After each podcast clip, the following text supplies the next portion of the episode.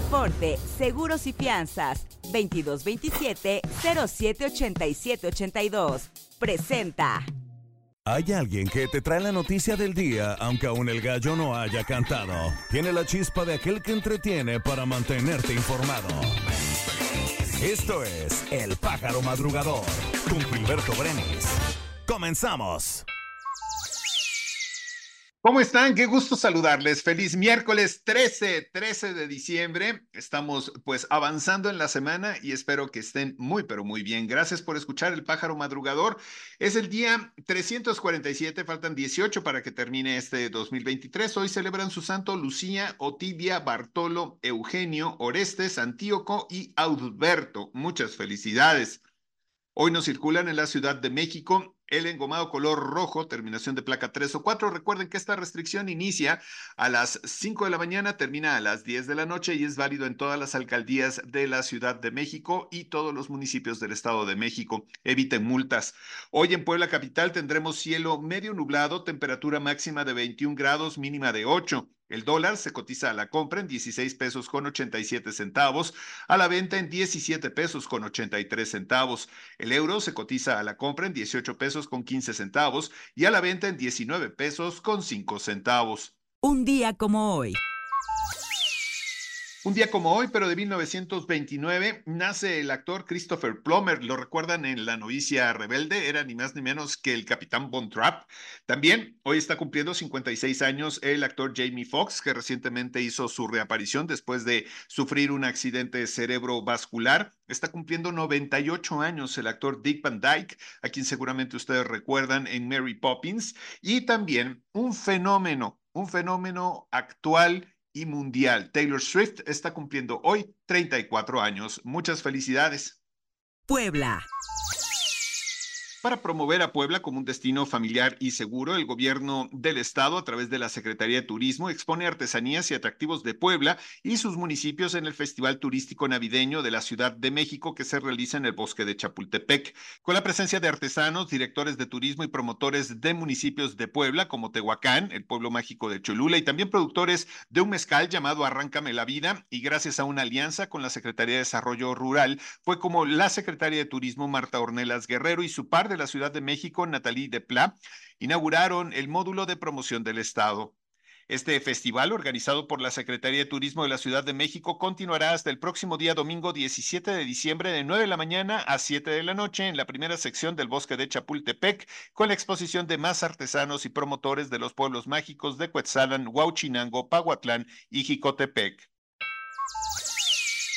Resultado de las acciones establecidas por el gobierno del estado, la Secretaría de Seguridad Pública y autoridades municipales detuvieron a una mujer que intentó ingresar sustancias ilícitas al Centro de Reinserción Social de San Pedro Cholula. La intervención a cargo de la Subsecretaría de Centros Penitenciarios de la Secretaría de Seguridad Pública y personal de este cerezo permitió detener a Elisa N, de 40 años, en posesión de más de 50 envoltorios de posible cristal ocultos entre sus pertenencias con el objetivo de promover la cultura turística entre los jóvenes poblanos como parte de la Estrategia Nacional y Estatal de Pueblos Mágicos, el Gobierno del Estado, a través de la Secretaría de Turismo, en coordinación con la Autoridad Municipal y el Instituto Poblano de la Juventud, realizó un viaje de familiarización para mostrar los atractivos del pueblo mágico de Atlixco a los nueve ganadores del Premio Estatal de la Juventud 2023, Vicente Suárez. Las y los beneficiados, originarios de Atzicintla, Puebla, Tlacotepec de Benito Juárez, Matías Tlalancaleca y Zacatlán, quienes se distinguen por sus actos, compromiso, trabajo y trayectoria individual y colectiva, realizaron un recorrido en tranvía que incluyó la visita al Museo de la Navidad, viveros de la región, el Mirador de Cristal, el Museo del Güey Atliscayotl, así como una caminata por los murales del Palacio Municipal y las escaleras anchas. Además, se les ofreció un desayuno y también comida. País. A más tardar, a finales de esta semana, llegará a México el primer embarque de la vacuna contra COVID-19 de Pfizer, señaló Julia Spinardi, que es líder de asuntos científicos para plataformas ARNM de mercados emergentes para Pfizer. Sin embargo, añadió que aún no se tiene una fecha definida en la cual iniciará su aplicación a la población que la requiera. El Pleno de la Cámara de Diputados se erigirá hoy como jurado de procedencia de la sección instructora para votar sobre el desafuero del fiscal general del Estado de Morelos, Uriel Carmona. En acuerdo de la Junta de Coordinación Política, la JUCOPO, se citará este miércoles a sesión extraordinaria presencial para poder abordar este dictamen.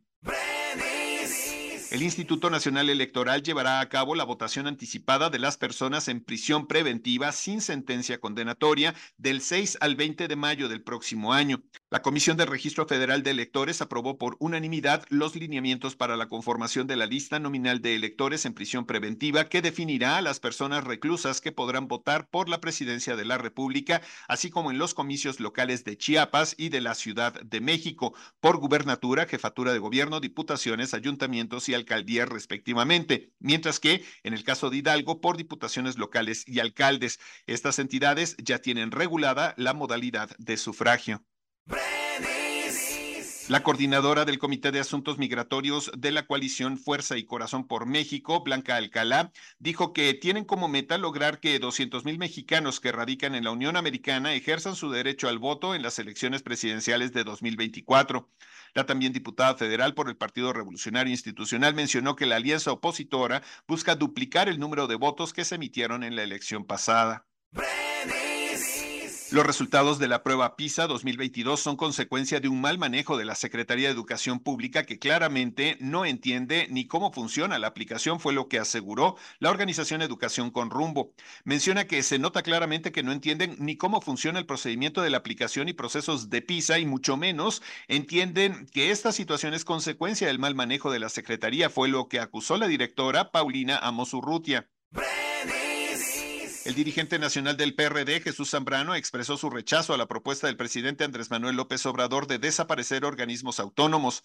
Mediante un video en redes sociales, el dirigente del Partido de la Revolución Democrática defendió la permanencia de organismos autónomos como el Instituto Nacional de Transparencia y Acceso a la Información y el Instituto Federal de Comunicaciones, entre otros. El Pleno de la Cámara de Diputados aprobó el acuerdo por el que se plantea instalar una comisión de trabajo integrada por legisladores, representantes sindicales y patronales, así como por funcionarios de las Secretarías de Gobernación y de Trabajo y Previsión Social, para el análisis del dictamen que reduce la jornada laboral de 48 a 40 horas. Aceforte Seguros y Fianzas, permítenos ayudarte a contratar la póliza para tu auto, tu negocio, tu salud, tu vida. Protege lo que más quieres y que tanto esfuerzo te ha costado. Contáctanos a nuestro WhatsApp 2227 07 o visita nuestra página aceforte.com.mx. Tu mundo más seguro. Mundo. Un juez de Ecuador ordenó el ingreso en prisión provisional de un hombre tras haber sido detenido en su domicilio con cerca de una tonelada de cocaína, según informó en un comunicado la Fiscalía de ese país. La detención de Gonzalo Daniel CR se realizó el pasado viernes en un operativo ejecutado por la Unidad Antinarcóticos de la Policía Nacional en una vivienda del municipio de La Libertad en la costera provincia de Santa Elena. La Asamblea Nacional de Nicaragua aprobó este martes en Managua un aumento en los ingresos del presupuesto general de la República de 2023 por 516.2 millones de dólares y de gastos por 416.9 millones de dólares debido a la evolución positiva de la recaudación. Naciones Unidas indicó ayer que su agencia de análisis satelital determinó que 18% de las infraestructuras de la franja de Gaza han resultado dañadas desde el inicio de la guerra entre Israel y Hamas, desencadenada por el ataque del movimiento islamista del 7 de octubre. Esto supone un aumento del 49% del número total de estructuras afectadas con respecto a una evaluación del 7 de noviembre, indicó el Centro de Satélites de Naciones Unidas, que se basó en una imagen tomada con el satélite de muy alta resolución Worldview 3. Volodymyr Zelensky, presidente de Ucrania, se reunió con parlamentarios estadounidenses en el Capitolio para hacer un más reciente llamamiento para mantener el apoyo militar en su lucha contra Rusia, pero enfrentó una recepción escéptica por parte de algunos republicanos. Zelensky, quien vestía su clásica camisa negra y pantalones de color verde olivo, fue recibido con aplausos a su llegada a una reunión a puerta cerrada con senadores estadounidenses. Le acompañaban Chuck Schumer, primer demócrata de la Cámara Alta, y Mitch McConnell, primer republicano. Un estremecedor suceso conmociona a la ciudad de Nueva York, donde un niño inmigrante de 11 años fue hallado sin vida con un cordón atado a su cuello en el vestíbulo de un hotel que le servía como refugio utilizado por miles de inmigrantes, en su mayoría procedentes de Venezuela. El incidente ocurrió el lunes por la tarde y pese a ser trasladado rápidamente al hospital más cercano, se confirmó lamentablemente su deceso. Con la decisión del gobierno de Javier Milei, la moneda argentina se devaluará más del 50%, por lo que un dólar costará 800 pesos argentinos. Este 12 de diciembre, Luis Caputo, ministro de Economía designado por Milei, informó dicha medida a través de una transmisión a nivel nacional. De acuerdo con Caputo, esto ayudará para hacer frente a la alta inflación y el déficit fiscal. Este último propicia que haya una hiperinflación en Argentina. Deportes. Los Mets de Nueva York revelaron ayer que el dominicano Ronnie Mauricio sufrió un desgarre del ligamento cruzado anterior en la rodilla derecha mientras jugaba en el Campeonato de Béisbol Invernal Dominicano, lo que le obligará a someterse a una cirugía. Mauricio sufrió la lesión en el partido del pasado domingo en el que los Tigres de Licey, su equipo en la pelota dominicana, se enfrentó a las Águilas Cibaeñas. Los Juegos Olímpicos de París 2024 acogerán a atletas neutrales rusos y bielorrusos en el evento del próximo año tras la decisión del Comité Olímpico Internacional, según dijo el jefe del comité organizador. Los rusos y bielorrusos que clasifiquen en su deporte para los Juegos de París podrán participar como atletas neutrales individuales en el evento del 26 de julio al 11 de agosto sin banderas, emblemas o himnos, fue lo que dijo el comité organizador. A falta de prácticamente un mes para que ruede la pelota en el clausura 2024 de la Liga MX, el Toluca inició su segunda semana de preparación para dicho certamen y además comenzó a oficializar movimientos en su plantel, pues este martes anunció la salida de Fernando Navarro. A través de redes sociales, la institución mexiquense confirmó la baja del capitalino de 34 años y por su parte el propio jugador se despidió con un emotivo mensaje. A raíz de la eliminación que sufrió el conjunto de los Pumas ante Tigres en la semifinal de la Apertura 2023, la directiva del cuadro capitalino confirmó la salida del entrenador argentino Antonio Mohamed, al tiempo que se anunció la llegada de Gustavo Lema como nuevo timonel del primer equipo varonil. El presidente del club deportivo, el doctor Luis Raúl González, acompañado por el vicepresidente deportivo, Miguel Mejía Barón, confirmaron la noticia al asegurar que la salida del turco se da por una decisión personal sin dar mayores detalles al respecto. Con el esperado regreso de las mayores estrellas de la NBA, la selección de básquet de Estados Unidos disputará dos amistosos en Londres para preparar los Juegos Olímpicos de París 2024, uno de ellos contra Alemania, la vigente campeona del mundo. El combinado norteamericano se enfrentará primero a Sudán del Sur el 20 de julio en la arena O2 londinense y dos días después a Alemania en el mismo escenario, según informó la Federación Estadounidense de Básquetbol. Espectáculos. Carol G figura como la artista con más reproducciones en la plataforma Vivo a nivel mundial. Es el tercer año consecutivo en el que la bichota consigue este logro. La industria de la música continúa haciendo balances de lo que dejó este año, no solo en las listas de los mejores álbumes, sino de las distintas publicaciones especializadas y también las cifras que dejaron las distintas plataformas de difusión musical. Según la plataforma, Carol G alcanzó 3.200 millones de visitas globales en el 2023. El concierto de despedida de OV7 llegará a la Ciudad de México para ofrecer un concierto que dará fin a esta gira de 30 años de carrera y la cual comenzaron hace poco más de un año. Será el próximo 14 de diciembre cuando la agrupación llegue a la Arena Ciudad de México en punto de las 9 de la noche. Jennifer Aniston ha hablado del actor Matthew Perry en una entrevista concedida a la revista Variety. Mencionó, había dejado de fumar, se estaba poniendo en forma, estaba feliz, eso es todo lo que sé. Ha mencionado la actriz, había estado mandándole mensajes esa misma mañana, no estaba sufriendo, no estaba luchando, estaba feliz, fue lo que aseguró en esta entrevista. Si bien es cierto que el reggaetón ha dominado la escena musical en los últimos años gracias a artistas como Bad Bunny, Carol G o María Becerra, también lo que es el éxito de este género ha dejado a algunos bastante inconformes como a Fer Olvera, vocalista de Maná.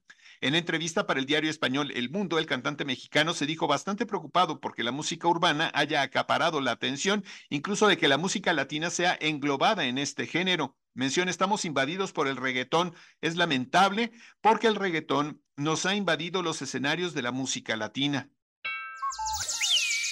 The Walt Disney Company anunció este martes 12 de diciembre que los contenidos de sus plataformas Star Plus y Disney Plus se fusionarán. La propuesta es que la oferta de Star Plus se integre a Disney Plus en el segundo trimestre de 2024. Por el momento no hay detalles sobre el precio de la nueva oferta integrada. Este y otros detalles se anunciarán más adelante. Hemos llegado al final de esta emisión del Pájaro Madrugador. Si quieren seguirme en redes sociales, me pueden encontrar como arroba Gilberto Brenis y de verdad que siempre me dará muchísimo gusto saber que están escuchando esta emisión. Por favor, suscríbanse, denle estrellitas, denle like, compartan el vínculo para que así más personas nos puedan escuchar. Valoro mucho su sintonía y espero que mañana podamos estar juntos en otro episodio del Pájaro Madrugador. Hasta entonces. Aceforte, Seguros y Fianzas, 2227-078782. Presentó. Esto fue El Pájaro Madrugador. Nos escuchamos mañana.